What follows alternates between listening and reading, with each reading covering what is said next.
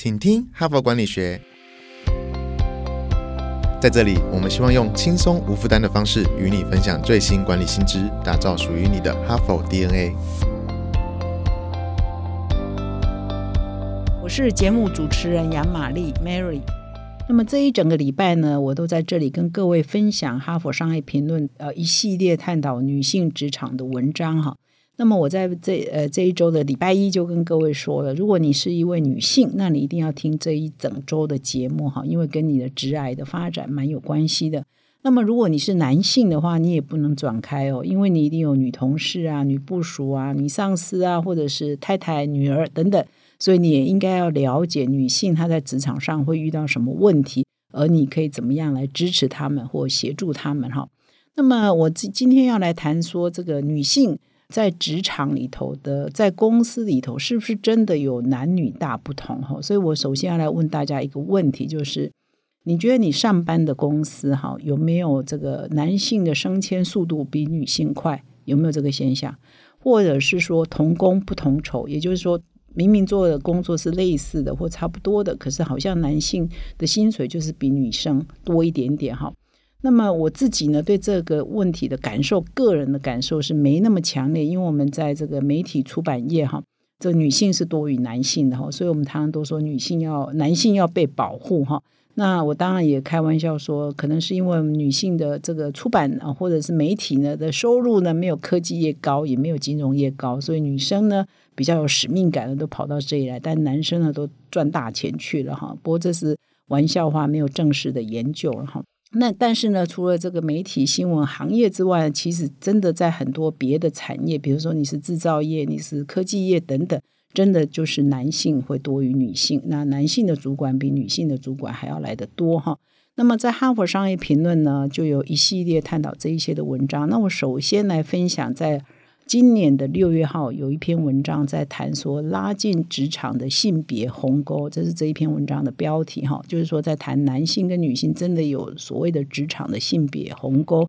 那么如何来拉近哈？这一篇文章是由两位哈佛大学的教授所合写的哈，在一开始这篇文章呢就有提到一个。调查的数字，我先来啊提供给各位做参考哈。这是美国很有名的一个人力资源公司，叫美世哈 Mercer 哈。那么它针对全球五十四个国家的一千多家公司，他们进行调查，问的一个问题是说：你觉得啊公司里头的性别平等，职场上性别平平等是不是很重要？对公司的永续呀、健全的发展是不是很重要？那百分之八十一的公司呢，都回答是的，非常重要。那么再问说，那你的公司有没有做到这个性别平等呢？完了只剩下一半了，就只有百分之四十二，呃，回答说，而我的公司是有做到的哈。所以这两位哈佛教授就注意到这个问题，说为什么大家都认为这件事情很重要，可是有一半的公司却做不到。所以呢，他们就开始进行这个研究，到底是在公司的聘雇啊、人员的聘雇、招募，一直到任用啊、升迁等等，所有的过程是不是有哪些环节是出了问题哈？所以他们就开始针对全球一百五十位女性做调查。那么询问他们说，女性是不是在升迁呢，在薪水啊、薪酬这一部分呢是居于劣势的哈？没想到他们的回答有九成，有九成的啊女性女性的主管说对的，是居于劣势的哈。所以这更吸引这两位教授在深入去调查哈。那么蛮有趣的啊，就是说他把整个我从来没有想说整个聘雇流程哈，或者是人资的流程有有这么的呃。啊，一个七个层次哦，有这么漫长的一个层次哦，他们就从这个聘雇、从招募开始哈，啊，一直到这个薪酬跟升迁哈，把整个人事的作业分成七个步骤哈，我来跟各位分享一下这七个步骤有什么哈。那他把这七个步骤分出来之后，再去询问说。啊，在你们的公司，在这七个步骤里头，是不是都是明显的女性居于劣势的哈？然后这些呃一百五十个这个女性主管们，他们的回答又是怎样哈？我在这位这里跟各位做分享。那么第一个步骤就是说，我们要开始招募嘛哈，所以你们我们会在这个呃，比如说人力银行啊，或者是。呃分类广告开始呃张贴这个招募的讯息，就是吸引应征者来应征哈。呃，这是第一环。那么第二环就是，哎，你开始聘雇流程，就是哎，来面试啊，来笔试啊，哈，来来来决定要任用谁，这是聘雇的流程。第二第二步，那么第三步就是人员进来的，人员进来之后，怎么让人员跟公司可以融合啊，跟这个企业文化可以融合，这是第三个步骤。第四个步骤是说，哎，他已经变成正式员工了，你开始要培养他，你要训练他，这叫培训的哈。那么经过一段时间工作之后，总是每每一定的固定的时间要做绩效评估，哈，这已经是到了第第五个步骤，到绩效评估。那么第六就是在管理薪酬跟升迁，就是你要决定给他多少待遇，以及决定说啊升迁，哈，这是第六个步骤。那么在第七就是说在留任这一部分啊，到底做的够不够，这是第七个步骤。所以整个人资的吸引人才的层次呢，就从吸引应征者。聘雇员工、员工融入、培养员工、绩效评估、管理薪酬与升迁，到最后留任哈，这七个步骤里头，是不是有明显的女性居于劣势哈？那么根据这一篇文章的调查呢，是的确在每一个构面呢，女性都是居于劣势的哈。啊，比如说吸引应征者部分啊，他们觉得哎，这个居于劣势的加起来就七成六。啊，在聘雇员工居于劣势的部分呢，也是八成四。那么在员工融入的女性居于劣势也达六成四。那么在培养员工的这一块呢，女性居于劣势也达七成六。那么在绩效评估，女性居于劣势也达七成二。那么在管理薪酬呢，是在女性居于劣势是最明显的哈，九成啊，将近九成。尤其是他们认为非常高的居于劣势呢，是。最高的也是在这薪酬啊，薪酬的这个部分以及升迁的部分，女性也是啊，觉得最不公平的是这一点哈。那么再就是留任啊，他们也觉得相当的不够啊，对女性的留任也就是相当的不够。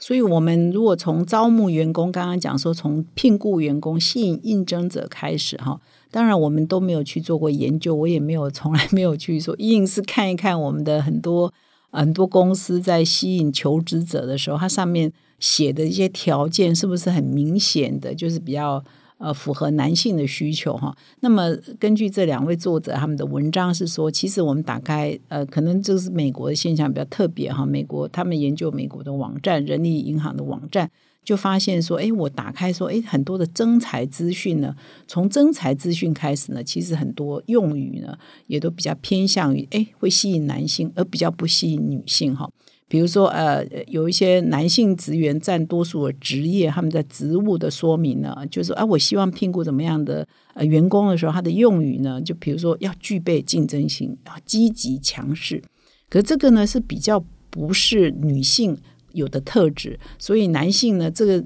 用语的本身好像就是说，你已经设定你要找的员工呢是比较偏男性居多哈。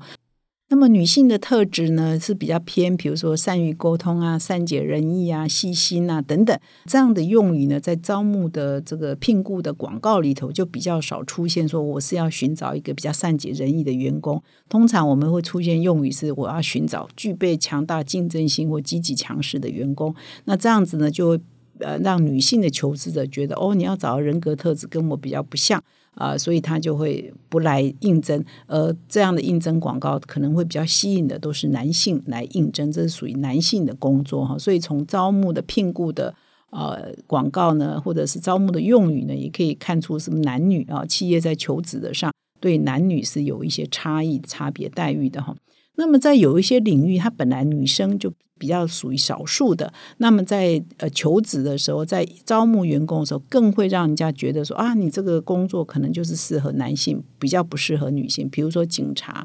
比如说医生，比如说工程师，那比如说投资顾问这些领域哈，就也常常会出现这个问题。那台湾最近有一部很红的电视剧《火神的眼泪》哈。也是拍出说一个女性的消防员，尽管她非常的认真负责，但是也不被主管重视，类似这样的剧情也是啊，也很引起共鸣哈。所以呢，这个女性呢，呃，从这个招募啊到这个聘雇呢，其实都存在了一些卡关哈。那么进来了之后呢，啊，根据这篇文章也呃调查的一些女性高层主管，他们也说，他们进到公司之后要融入公司的文化呢，其实也蛮辛苦的哈。常常觉得每天上班都好像在走投资钢索。那其中他们就访问了一个投资银行界，那么投资银行界呢，基本上也是男性多于女性。那么，他甚至这个女主管甚至还分享说，这个男同事其实都不太愿意花时间跟女同事相处。那么，女同事常常会被分配到也是比较不重要的客户，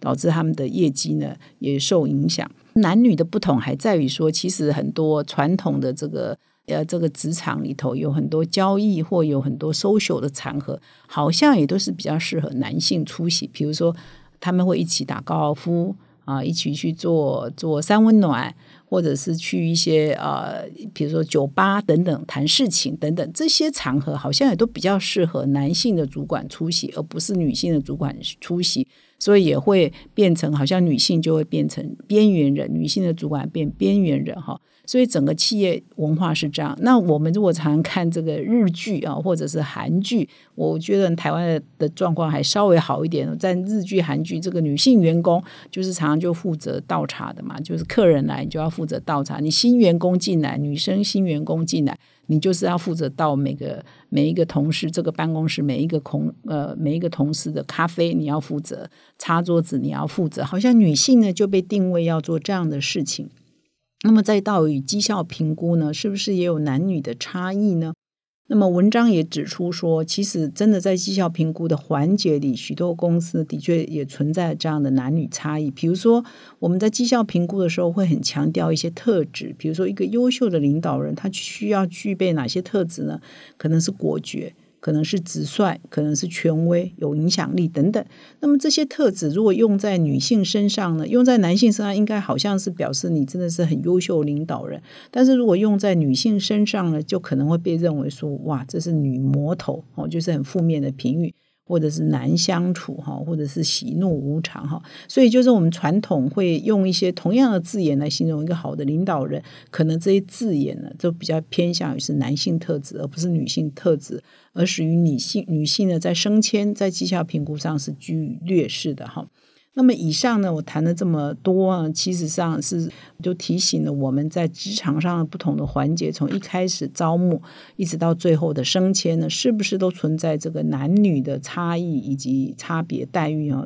以上所提的这些问题呢，都也都希望呃听众呢去好好的呃想一想，是不是有同感。是不是你自己观察一下你自己的办公室，是不是也有类似的状况？那么，如果你是一个女性的领导人，那你如果看了之后，其实你也可以从你是一个女性的角度出发，那多帮助一下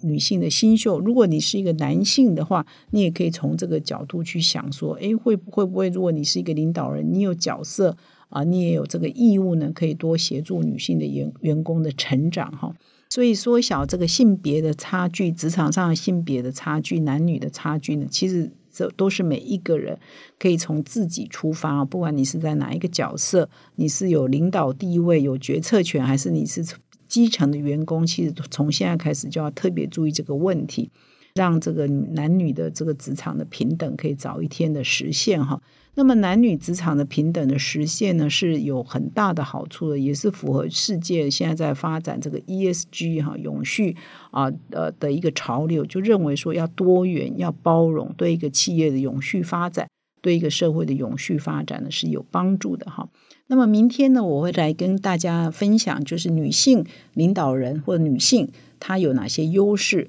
啊？也可以发展成为一个很好的领导人，以及为什么女性多呢？其实对一个社会的永续发展，或者是对企业的永续发展是有好处的哈。所以欢迎大家明天呢在线上来跟我们聆听。那么最后呢，如果你喜欢这个节目啊，不要浪费你血液里的哈佛基因，现在就订阅这个节目，并到说明栏看更多的管理观点。感谢你的收听，我们明天再相会。从团队到个人，管理的大小事都是 HBR 的事。现在就上 triple w 打 hbr taiwan com 订阅数位版，首月只要六十元，让你无限畅读所有文章，向国际大师学习。现在就开始。